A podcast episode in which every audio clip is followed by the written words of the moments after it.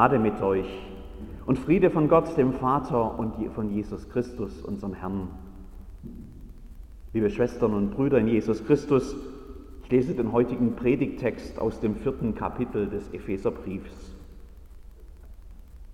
Legt von euch ab den alten Menschen mit seinem früheren Wandel, der sich durch trügerische Begierden zugrunde richtet. Erneuert euch aber in eurem Geist und Sinn und zieht den neuen Menschen an, der nach Gott geschaffen ist in wahrer Gerechtigkeit und Heiligkeit. Darum legt die Lüge ab und redet die Wahrheit, ein jeder mit seinem Nächsten, weil wir untereinander Glieder sind.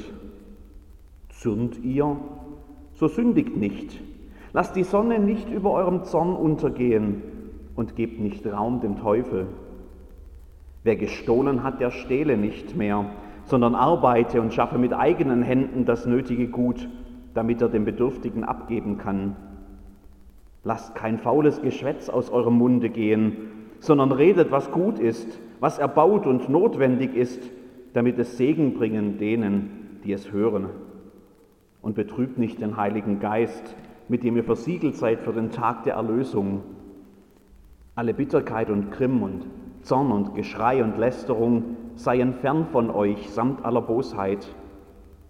Seid aber untereinander freundlich und herzlich und vergebt einer dem anderen, wie auch Gott euch vergeben hat in Christus. Und nun eine Moralpredigt. Legt die Lüge ab, sündigt nicht im Zorn, gebt dem Teufel keinen Raum, Wer gestohlen hat, soll nicht mehr stehlen, sondern arbeiten. Hört auf mit dem faulen Geschwätz. Betrübt den Geist Gottes nicht. Vermeidet Bitterkeit, Grimm, Zorn, Geschrei und Lästerung. Eine ganz schöne Keule, diese Liste. Ich mag keine Moralpredigten, vor allem keine mit langen Listen von Geh- und Verboten, bei denen die Chance, dass ich mich irgendwo wiedererkennen könnte, noch deutlich steigt mit jedem Element auf der Liste. Zum Glück habe ich da so meine Strategien, du sicher auch. Bei manchen Moralpredigten, da schalte ich innerlich einfach ab. Ich höre da gar nicht mehr zu. Ich lasse das Ganze über mich ergehen, ich ziehe mich im Geist zurück auf irgendeine glückliche Insel und ich warte ab, bis das Gewitter vorübergezogen ist. Mitnehmen kann ich da jetzt vielleicht dann nichts, aber mit etwas Glück war ja wenigstens der Rahmen gut. Aus einem Sonntagsgottesdienst mit so einer Predigt kann ich mich dann vielleicht immerhin noch an die gute Orgelmusik erinnern oder an die Kleidung meines Sitznachbarn oder an das, was wir während des Glockenläutens miteinander geredet haben. Die Predigt ging dann halt an mir vorbei. Bei anderen Moralpredigten, da höre ich dann schon aufmerksamer zu. Mir fallen da nämlich oft schon bei den ersten Sätzen Menschen aus meiner Umgebung ein, die das ganz dringend mal hören müssten. Und mit etwas Glück sitzen die ja vielleicht sogar auch unter den Zuhörern, sodass ich ihnen verstohlen ab und zu ein paar triumphierende Blicke zuwerfen kann. Und wenn nicht, dann kann ich mir ja immer noch vorstellen, sie würden das hören. Und dann kann ich mich in meinem Kopfkino dran weiden, wie sie endlich einmal die verdiente Abreibung bekommen, zumindest in Worten, während ich so überheblich lächelnd zusehen kann. Recht so. Preach it, brother. Immer feste drauf. Manchmal passiert es dann aber auch, dass ich meine Schutzschilde nicht schnell genug hochziehe und dann, dann erwischt mich eine Moralpredigt eiskalt. Jedes Wort darin scheint sich dann nur auf mich zu beziehen. Ich fühle mich ertappt, oft auch bei Dingen, von denen ja eigentlich gar niemand weiß, dass ich mir da etwas zu Schulden kommen lassen habe. Mit jedem Satz zucke ich zusammen und werde ein Stückchen kleiner und würde mir am liebsten unter meiner Bank ein Loch graben und mich darin zusammenkauern und verstecken. Hoffentlich schaut mich jetzt keiner an. Hoffentlich ist es bald vorbei. Leider wird diese Hoffnung dann meist enttäuscht, denn gerade diese Reden sind ja die, die dann scheinbar kein Ende nehmen. Habe ich schon erwähnt, dass ich Moralpredigten nicht mag? Du vielleicht auch nicht. Und dann hoffe ich, dass ich dich jetzt noch nicht an andere, vielleicht viel angenehmere Gedanken verloren habe, Ich bin nämlich überzeugt, dass es dem Autor dieses Texts überhaupt gar nicht darum ging, hier mit einer großen Liste von Anschuldigungen die große Keule zu schwingen und uns irgendwie niederzuknüppeln. Ich glaube, dass man diesen Text auch ganz anders lesen und hören kann. Wer dazu bereit ist, der hört vielleicht beim zweiten Lesen die Sehnsucht, die darin mitschwingt. Sehnsucht nach einem Leben, das anders ist. Von einem neuen Menschen, geradezu einer Neuschöpfung Gottes, und zwar in meinem Leben. Sehnsucht nach einem Miteinander, in dem sich Jesus selbst spiegelt. Wir probieren es mal. Könnt ihr das heraushören? Legt ab von euch den alten Menschen mit seinem früheren Wandel, der sich durch trügerische Begierden zugrunde richtet. Erneuert euch aber in eurem Geist und Sinn und zieht den neuen Menschen an, der nach Gott geschaffen ist, in wahrer Gerechtigkeit und Heiligkeit. Darum legt die Lüge ab und redet die Wahrheit. Ein jeder mit seinem Nächsten, weil ihr untereinander Glieder seid. Und ihr, so sündigt nicht. Lasst die Sonne nicht über eurem Zorn untergehen und gebt nicht Raum dem Teufel. Wer gestohlen hat, der stehle nicht mehr, sondern arbeite und schaffe mit eigenen Händen das nötige Gut, damit er den Bedürftigen abgeben kann. Lasst kein faules Geschwätz aus eurem Munde gehen, sondern redet, was gut ist, was erbaut und was notwendig ist, damit es Segen bringt denen, die es hören. Und betrübt nicht den Heiligen Geist Gottes, mit dem ihr versiegelt seid für den Tag der Erlösung. Alle Bitterkeit und Grimm und Zorn und Geschrei und Lästerung seien fern von euch samt aller Bosheit, seid aber untereinander freundlich und herzlich und vergebt einer dem anderen, wie auch Gott euch vergeben hat in Christus. Und konntet ihr es hören, den Traum vom neuen Leben, von Erneuerung und Gerechtigkeit und von Heiligkeit? Da wird Wahrheit geredet. Da wird vergeben, bevor die Sonne untergeht. Da kann man sich mit ehrlicher Arbeit den Lebensunterhalt verdienen und sogar noch Bedürftigen davon abgeben. Und was geredet wird, das bringt Segen und Miteinander. Das ist so freundlich und herzlich und fehlertolerant, dass sich Gottes Liebe selbst darin spiegelt. Sehnsucht, ein Traum und ein großer Anspruch. Also doch die Moralpredigt, doch so die Frage, warum seid ihr nicht so? Doch die vorwurfsvolle Anklage, dass ich es eben doch an vielen Stellen anders mache. Hm. Ich glaube, der Schlüssel zu diesem Text, der liegt in den ersten Sätzen. Legt ab von euch den alten Menschen mit seinem früheren Wandel, der sich durch trügerische Begierden zugrunde richtet Erneuert euch aber in Geist und Sinn und zieht den neuen Menschen an, der nach Gott geschaffen ist in wahrer Gerechtigkeit und Heiligkeit. Legt ab, zieht an, als ob das Leben ein Kleidungsstück wäre, das man eben nach Belieben wechseln kann. Jetzt zieh dich doch mal anständig an. Der, der das schreibt, der lebt zugegebenermaßen in einer anderen Zeit als wir. Wenn der nach Hause kommt, dann steht dort kein siebentüriger Kleiderschrank mit Spiegelfront im Schlafzimmer. Kleider sind damals handgefertigte Einzelstücke, teuer und kostbar. Kaum jemand kann es sich leisten, sich gleich mehrfach einzukleiden. Das eine Kleidungsstück, das man besitzt, das trägt man Tag und Nacht und der mantelartige Umhang, den die meisten bei kälteren Temperaturen noch drüber tragen, der dient dann oft bei Nacht auch noch als Bettdecke. Kleider werden getragen so lange, bis man sie beim besten Willen nicht mehr tragen kann und sie auf jeden Fall ersetzt werden müssen. Altes ablegen, Neues anziehen, das ist keine alltägliche Geste für die Menschen von damals. Da wo wir uns manchmal ohne groß nachzudenken auch mehrmals am Tag umziehen, da gewinnt das dort dann schon einen bedeutenden Symbolwert.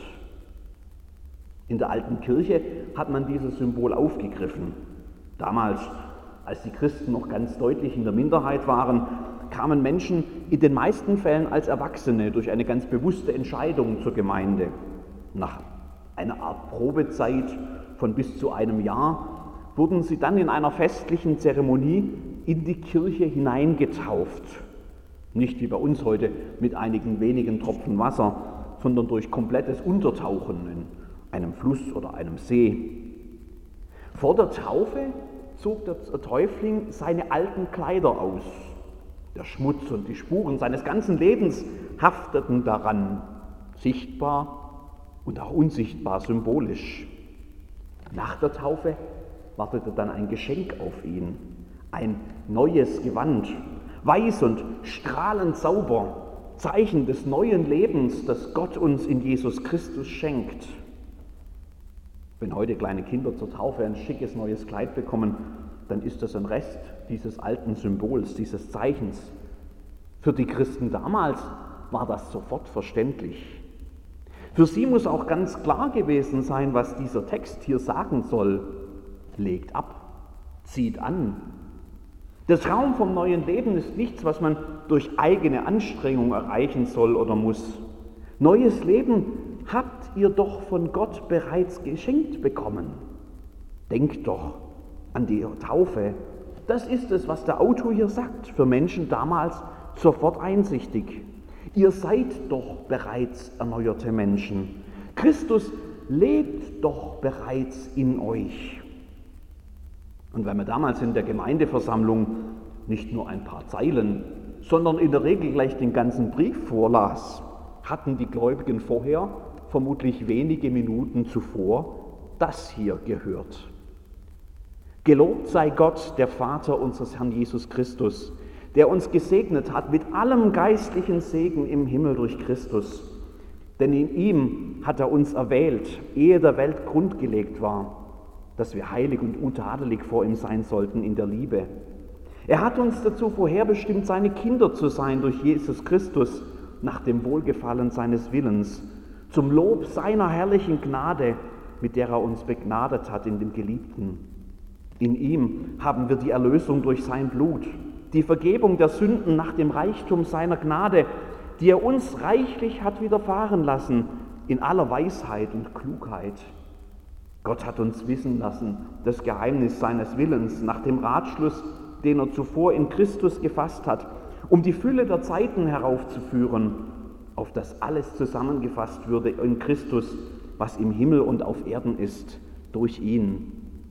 In ihm sind wir auch zu Erben eingesetzt worden, die wir dazu vorherbestimmt sind nach dem Vorsatz dessen, der alles wirkt, nach dem Ratschluss seines Willens, damit wir zum Lob seiner Herrlichkeit leben, die wir zuvor auf Christus gehofft haben. In ihm seid auch ihr, die ihr das Wort der Wahrheit gehört habt, nämlich das Evangelium von eurer Rettung. In ihm seid auch ihr, als ihr gläubig wurdet, versiegelt worden mit dem Heiligen Geist, der verheißen ist welcher ist das Unterpfand unseres Erbes, zu unserer Erlösung, dass wir sein Eigentum würden zum Lob seiner Herrlichkeit. Ihr seid doch schon neue Menschen, sagt der Autor. Jetzt lebt doch auch so. Nun ist es leider nicht so, als wäre Gottes erneuerndes Werk in der Taufe etwas, was sich uns in irgendeiner Art und Weise aufzwingt. So, dass ich gar nicht mehr anders könnte, als von Gott verändert die beste Version meiner selbst zu sein. Das brauche ich euch wahrscheinlich nicht erklären. Das wisst ihr alle selbst. Der alte Adam muss täglich ersäuft werden, meinte schon Luther, und dachte dabei ebenfalls an nichts anderes als das Zeichen der Taufe, in dem Gott uns bereits das neue Leben geschenkt hat. Dass der alte Adam sich eben oft noch quicklebendig fühlt, dass er vielleicht morgens schneller wach und munter ist als ich selbst, das erleben wir alle Tag für Tag. Ersäufen wir ihn, sagt Luther. Legen wir ihn ab, sagt der Autor des Epheserbriefs, und ziehen wir den neuen Menschen an, der, so könnten wir das Bild weiterspinnen, schon für uns an der Bettkante bereit liegt, weil er uns von Gott geschenkt ist, längst geschenkt ist.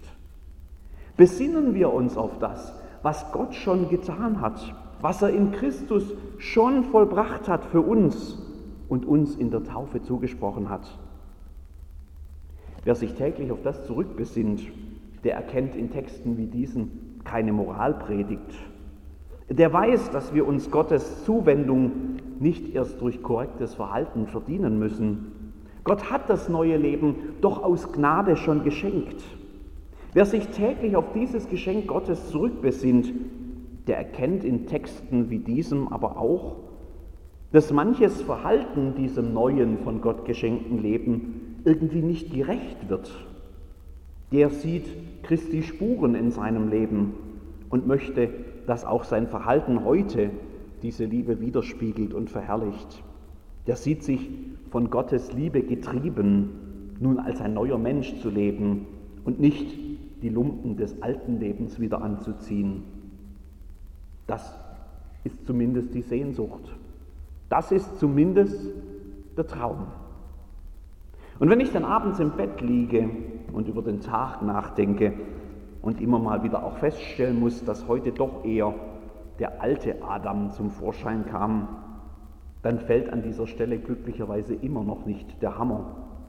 Dann bleibt die Gewissheit, dass Gott mir in Christus unverbrüchlich sein Ja zugesagt hat, aus Gnade und nicht, weil ich es mir so toll verdient hätte.